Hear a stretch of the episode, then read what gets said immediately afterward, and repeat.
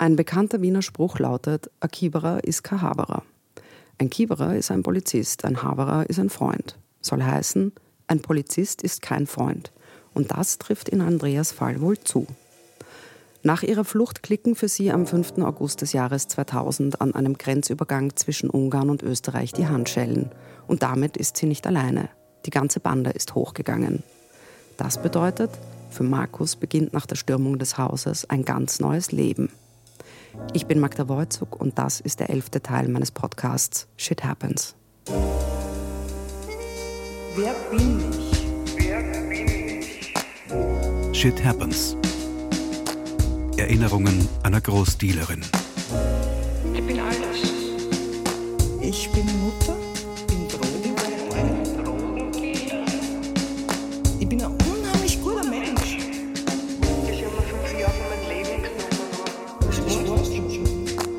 Podcast von Magda Wolzug. Als sie mich verhaftet haben, bin ich dann zum, zum ersten Gefängnis überstellt worden. Du siehst ja nichts. Du sitzt in diesem Bus, du hast solche Dinge. Und ich glaube, ich bin schon angelangt. Das war, aber, das war aber noch gar nicht das Gefängnis. Nein, der, der Polizist hat schon mal Freude mit mir gehabt.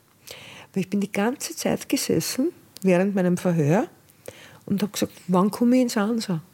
Das Ansa ist in Wien das Landesgericht. Und der Kiewerer war durchaus ein alter Kiewerer.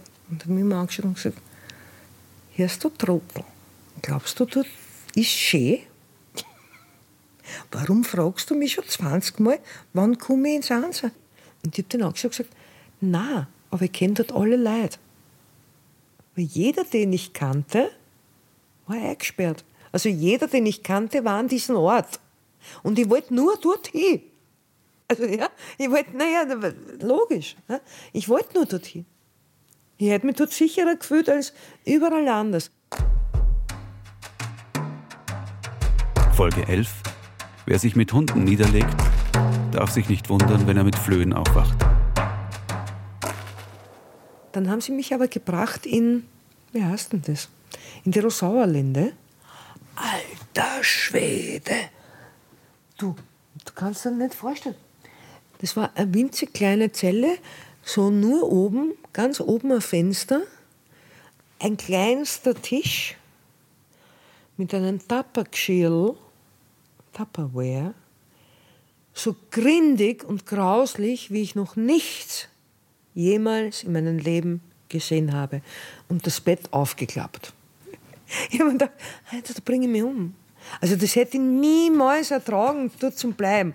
Und dann habe ich dort angelaufen und gesagt, bin ich schon im Ansau? Und dann haben die gesagt, nein, nein, nein, es ist die Rosauerlinde, dort sitzt man in Wien Polizeistrafen eigentlich ab.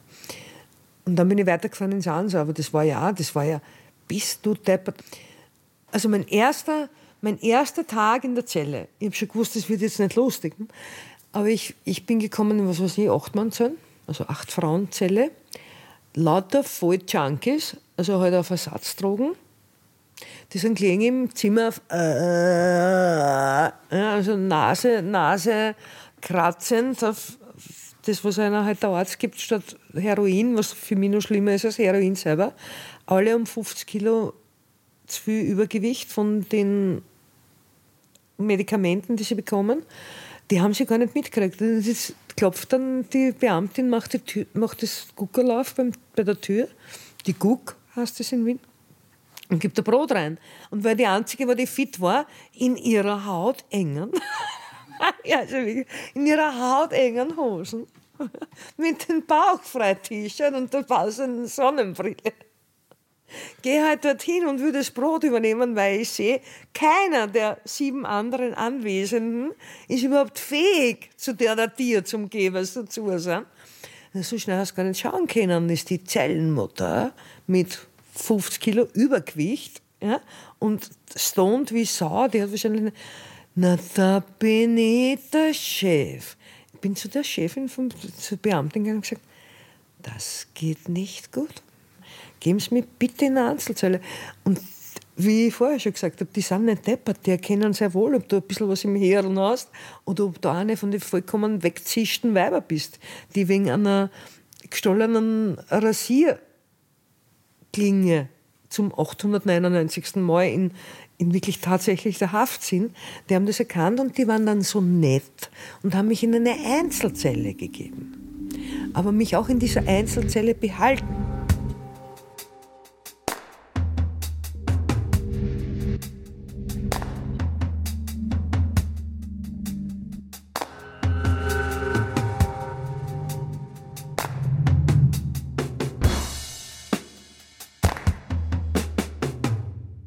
Ich musste auch alleine spazieren gehen. Ich durfte mit den anderen, weil sie Komplizen waren, nicht in Berührung kommen. Jetzt bin ich dort alleinig als Alte, einmal am Tag eine Stunde im Gras gegangen und weiß ich nicht, wie viele Männer haben aufgeschaut und haben gesagt, was hast du gemacht? Und ich gesagt, ich schwöre, ich habe Haschisch verkauft. Das war's. Also wie schwerst kriminell, immer mit links und rechts einen Beamten, weil so viele Komplizen in den geschissenen Häfen waren. Und wurde auch als schwerst kriminell eingestuft. Wunderbar. Also mein Sport natürlich, weil ich ja gern mich unterhalte, war am Fenster sich zu unterhalten. Das ist aber alles Kamera, Kamera überwacht. Da hast du immer noch gehört, schon, den kenne ich heute noch, Helmut hat der Kassen, super cooler Beamter. Aber vom Fenster. Ich bin natürlich gestanden und durch den Schlitz, was sie uns lassen haben, haben wir sich halt unterhalten. Aber es wirkt sich total abstrakt an, weil da haben Frauen so geheiratet.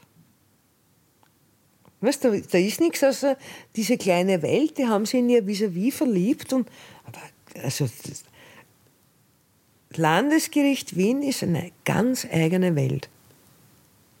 Aber ich hatte auch keine Kleidung, keine Schuhe. Ich hatte, du musst dir vorstellen, ich komme jetzt aus Steinreiche quasi von Spanien mit zwölf verschiedenen Sonnenbrillen,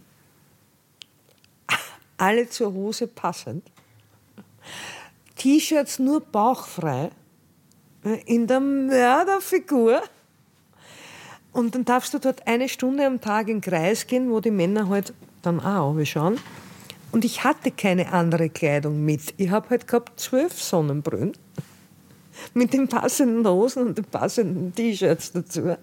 Ich habe wirklich alles auf meinen Ruf. Ich bin dort spazieren gegangen, da ist von den Fenstern runtergeflogen. Kannst du dir nicht vorstellen, von der Jacke bis zu den Schuhen. Alles hatte ich. Dann tust du über, über beim Fenster raus, es ist, wird der Hof wird zwar Kamera überwacht, ja, aber dann Fischeln nennen sie das. Und dann nimmst du Plastiksackel auf einen langen Schnur, die tust bei den Fenstern runter, in den Männerstock, die füllen das mit am Pullover zum Beispiel auf, dann musst du aber schauen wieder, wo ist die Kamera, ja, dann holst du das Sackel über acht Stöcke, ich habe alles gehabt, alles. Der Pfarrer, der Pfarrer, ne, ich habe unter mir wem gehabt, den habe überhaupt nie was in meinem Leben zu tun gehabt. Der hat einfach durchs Fenster, haben wir halt, stehst dann bei einem kleinen Spalt vom Fenster und du da hältst du halt mit wem der da ist. Der hat meine Geschichte kennt auf einmal hat der Pfarrer angeklopft bei meiner Tür, hat gesagt, da haben sie eine Jacken, da haben sie Zigaretten. Das hat er zu mir geschickt. Über den Pfarrer halt und so. Also arg. Eigene Wert. Aber gut. Was ich meine? Gut, weil die haben ja nichts. Und das war, ich schwör's, es war eins meiner, das wucht jetzt sicher arg. Es war wirklich wunderschön die Erfahrung für mich im Landesgericht war wunderschön, dass Menschen, die mich nicht kannten, aber sowas von auf mich geschaut haben, wie niemand, den ich jemals kannte. Weil die, die ich kannte und liebte, haben mich verraten und verantwortlich gemacht für Dinge, die ich nicht getan habe. Und ich bin im, Landesgericht Wien spazieren gegangen und da ist wirklich von allen Fenstern alles hinuntergeschmissen worden, was man nur so braucht. Bis hin, dass ein Stockchef von AE, AC, was weiß ich, unten, wo die Besen sind, der Beamte, geklopft hat und gesagt, da hast du Jacken. Die schickt er der und der. da hast du Jogginghosen. Die schickt dir der und der.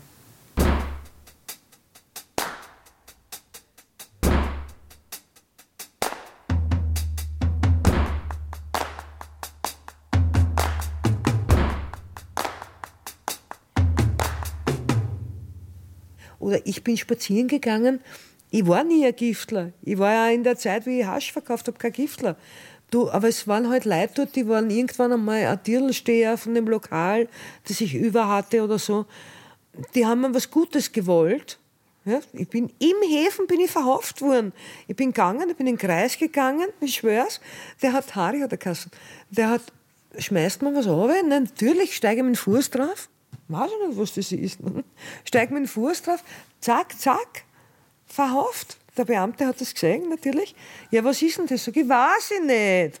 Na, na dort im Ansar auf die Polizeistation, Verhör, Drogenhandel, was weiß ich. Nein, der hat mir was runtergehauen und bin mit dem Fuß drauf gestiegen. Ne? Waren die Schlafpulver. Ich habe mir nie in meinem Leben Schlafpulver genommen. Ne? Also die wollten mir was, Gutes tun. Ich habe ja auch keinen Besuch gekriegt. Keinen Besuch nicht, weil wir waren ja alle eingesperrt, was soll mich besuchen? Der Einzige, der mich besucht hat, war mein Vater. Und sein erster Besuch, der hat sich vis-à-vis von mir hingesetzt, ohne eine Sekunde einen Vorwurf zu machen. Und hat mir angeschaut und gesagt, ich habe das immer gesagt. Wenn du dich mit Hund niederlegst, brauchst dich nicht wundern, wenn du mit Flehe aufstehst. Und das war seine einzige Aussage. Der hat kein einziges Mal gesagt, was hast dein Kinder da? Was hast mir da? Ich meine, der war angesehener Antiquitätenhändler. Der Beamte, der ihm jeden Tag um 7.30 Uhr dann eingelassen hat, hat ihn gekannt. Es war ihm scheißegal. Weißt du, was man? War, es war ihm scheißegal. Das war seine einzige Aussage. Dann war ich eingesperrt. hm? Und beim ersten Besuch, ich meine, der war vier Jahre. Ja, wo hat der das her? Der hat das schon im Blut gehabt. Du, die sitzt vis-à-vis von mir, da kriegst du, sind sie ja so nett und sie geben dir einen Tischbesuch. Und die sitzt mit vier Jahren und schaut nur links, rechts, links, rechts. Spricht mit mir kein Wort. Kein Wort. Und ich habe mir gedacht, okay, die schaut auf die Beamten. Ich glaube, das sind Polizisten. Die war so gebrieft von ihrem Leben, das gewusst hat, das, obwohl ich es nie gesagt habe. Weißt du, was man nur die Wahrnehmung. Die war so gebrieft, dass sie gesagt hat, okay, ist die Polizei, da reden wir nicht. Ich habe sie damals angeschaut und gesagt, Nathalie, ich bin eingesperrt. Ich kann nicht zu dir. Aber sobald sie diese Türe öffnen, gehe ich hinaus und hole dich ab. Ich habe sie nie belogen. Und dann habe ich gesagt, und das ist kein Polizist. Der links und der rechts ist ein Trottel, der die Tür auf- und zusperren darf. Das ist kein Polizist, du, darfst, du brauchst keine Angst haben. Und erst dann hat die mit mir zu reden begonnen.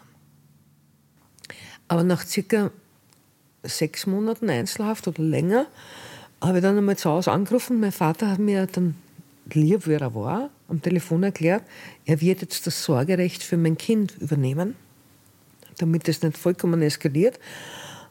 Und dann ist aber vollkommen eskaliert, nämlich bin ich in diese Zelle zurück und habe vollkommen auszuckt.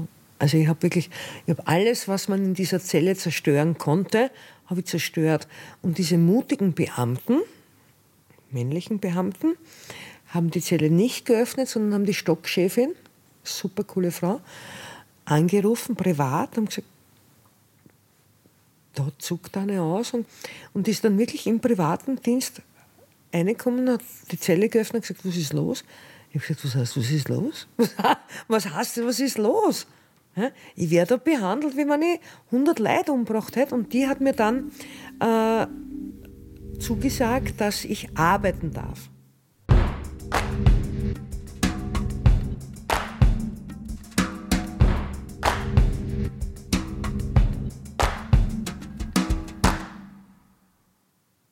Als ich dann verhaftet war und dann ja er irgendwann mit seinem roten Mitsubishi in Spanien ja ziemlich schnell auch verhaftet war, der Karl.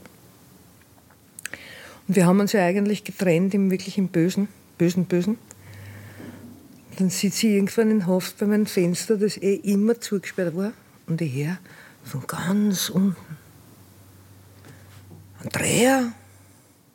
Und ich habe gedacht, Alter, na, der ist sicher urbesser auf mich. Also, da geht es ja um was. Das war ja keine Kleinigkeit. Ja, Karl. Karl. Wirklich vergittertes Fenster mit Blech davor. Also der war ein extremst haft eigentlich. Ich bin Meier! Ich mir gedacht, der hasst mich. Der hat mich noch immer nicht gehasst. Der, wirklich, der hat mich noch immer nicht gehasst. Dann, dann, gehst halt, dann ist er halt im Landesgericht so, dass einmal gingen die Frauen spazieren, einmal gingen die Männer spazieren. Und du hast über diese 10 cm, falls du Glück hast und dein Fenster ist nicht geschlossen, kannst du sehr wohl kommunizieren. Der ist immer im Gras gegangen und gesagt, Bubel, mach dir keine Sorge, hol dich an. Von der Schwarzau, vom Gefängnis, Flucht. Und gesagt, bitte Karl, na, na. Für mich war wirklich, Alter, na. Ich hol dich an. Wir gingen auf Flucht. Alter, na. Bitte hol ich mich nicht an. Es war für mich das Schlimmste gewesen. Es war für mich das Schlimmste, mit dir Flucht zu sein. Es war für mich das Schlimmste, mit dir so Flucht zu sein, dass ich überhaupt nie wieder kann. Aber er hätte es gemacht. Er hätte es getan. Der hat wirklich immer, wenn der spazieren gegangen ist, mach dir keine Sorge, hol dich an. Alter, na, na, bitte, hol's mich nicht an. Lass mich einfach in Ruhe. Der war Wahnsinn, der Karl war Wahnsinn. Und der hat wirklich 16 Jahre, 16 Jahre, 16 Jahre Freiheitsstrafe für Haschisch.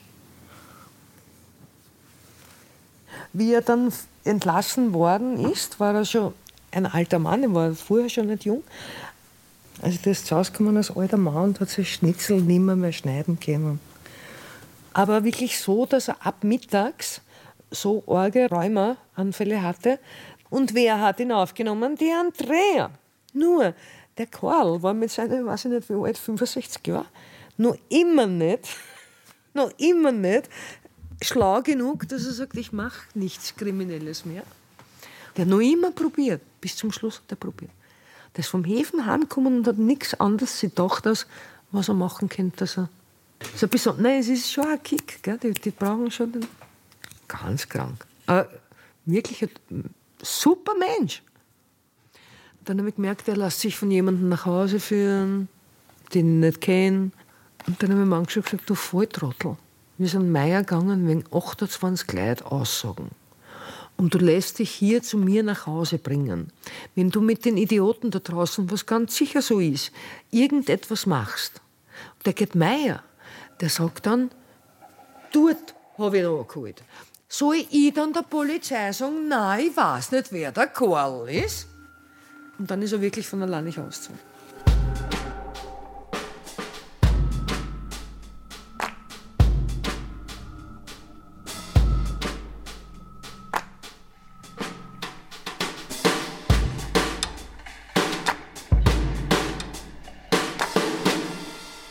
Diese Reihenfolge, muss ich ganz ehrlich sagen, bin ich mir nicht mehr hundertprozentig sicher. Aber das ist, glaube ich, klar. Erstens mal ist das 20 Jahre her.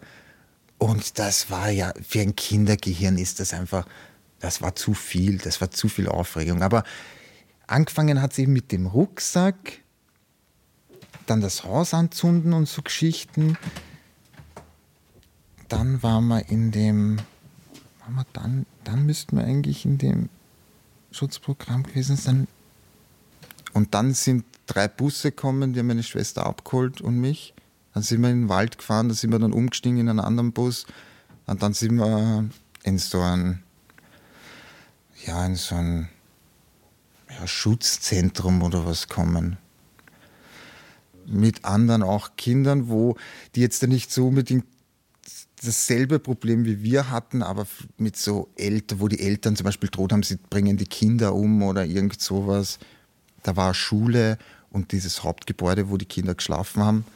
auf so einem großen Areal. Und wir durften zum Beispiel die ersten zwei Monate nur unterirdisch vom Schlafareal in die Schule gehen und so. Wir durften gar nicht am Gelände oben sichtbar sein. Auch drei Monate lang kein einziges Telefonat mit der Andi, mit meiner Mutter. Da war ich dann wirklich nur mit meiner Schwester alleine. Ja, das war, das war zum Beispiel nichts Schönes. Weil da war es dann auf einmal ganz alleine. Mit irgendwelchen Erzieher, so eine Art Kinderheim, aber halt so versteckt. Also das war halt, ja, sehr kalt. Also das ist so, da, da hat es dann keine Gefühle mehr gegeben oder irgendwie so Zuneigung zu den Kindern, weil von diesen ganzen gefährlichen Leid, die waren immer mega leibend zu den Kindern. Und dort war das halt so, du bist ein Kind wie viele andere, da dein Essen, Aufgaben, da hat man halt dann dieses normale Leben und da habe ich gemerkt, wow, ich hasse dieses um acht aufstehen, Schule gehen und naja. Da war ich dann fünf, 16 15,5, weil ich war ein Jahr dort. Eigentlich dürfte man dort nur bis zum 16. Lebensjahr sein, aber ich durfte dann noch bis zu 16,5 dort sein. Dann weiß ich noch, dann ist kommen, dann ist, glaube ich, mein echter Onkel ins Spiel gekommen. Da habe ich dann ein bisschen bei meinem Onkel gewohnt. Ja. Ich war schon schulpflichtig, bin aber nicht in die Schule gegangen. Das war dann, der Onkel hat es dann wieder probiert, der hat mich dann angemeldet wieder in der Schule hat mich in die Schule gebracht, dann haben sie gesagt, okay, der kommt nie, ich, der Onkel muss mich jeden Tag mit dem Auto hinbringen. Ich bin reingegangen, habe gewartet, bis er weggefahren ist und bin wieder rausgegangen. Das haben sie dann probiert, dann bin ich in ein Kinderheim gekommen, in ein richtiges Kinderheim. Super scheiße. Dann bin ich aufgestanden und bin gegangen. Als ich ins Kinderheim gekommen bin, war es richtig schier aus diesen Gründen, weil alleine auch zum ersten Mal ohne Schwester, weil ich habe zumindest immer für diesen Zeugenschutzprogramm war auch meine Schwester da und es ist egal, Hauptsache mal der einen zweiten. Da war ich ganz alleine und da habe ich so das Gefühl einfach gehabt, Kinderheim, das war, wie wir Kinder waren, war ein Kinderheim, na, die Kinder, die, die keinen mehr haben und verwahrlost und keine Perspektive im Leben und das, das war ich nicht. Das habe ich gleich gewusst. Das, das ist nicht meine Welt da. Und ich brauche keinen Erzieher, der mir jetzt da irgendwas sagt, weil was habe ich die letzten fünf Jahre erlebt und was hat der Erzieher in seinen letzten fünf Jahren erlebt? Das ist ja, dann soll ich, das habe ich einfach nicht packt. Ne? Das, da habe ich gleich gewusst, dass die anderen Kinder auch dort. Da habe ich einfach gemerkt, das ist nicht dieselbe Liga, das ist einfach anders. Da haben wir keine Null Gemeinsamkeiten. Die haben alle nichts zum Essen gehabt, die ganze Leben. Das sind halt richtig arme Kinder gewesen. Ich war ja kein armes Kind. Ich habe alles gehabt, was ich wollen habe. Alles. Ich war nicht verwahrlost, auf keinen Fall.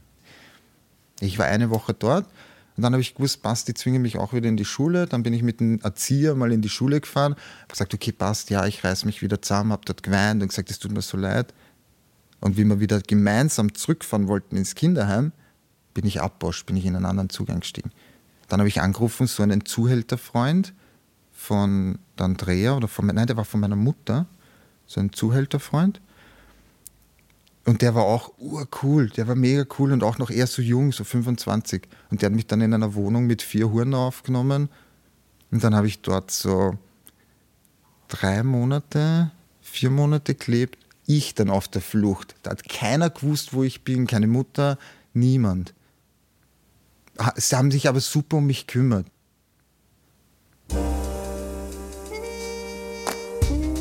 Shit Happens. Erinnerungen einer Großdealerin. Podcast von Magda Wolzug.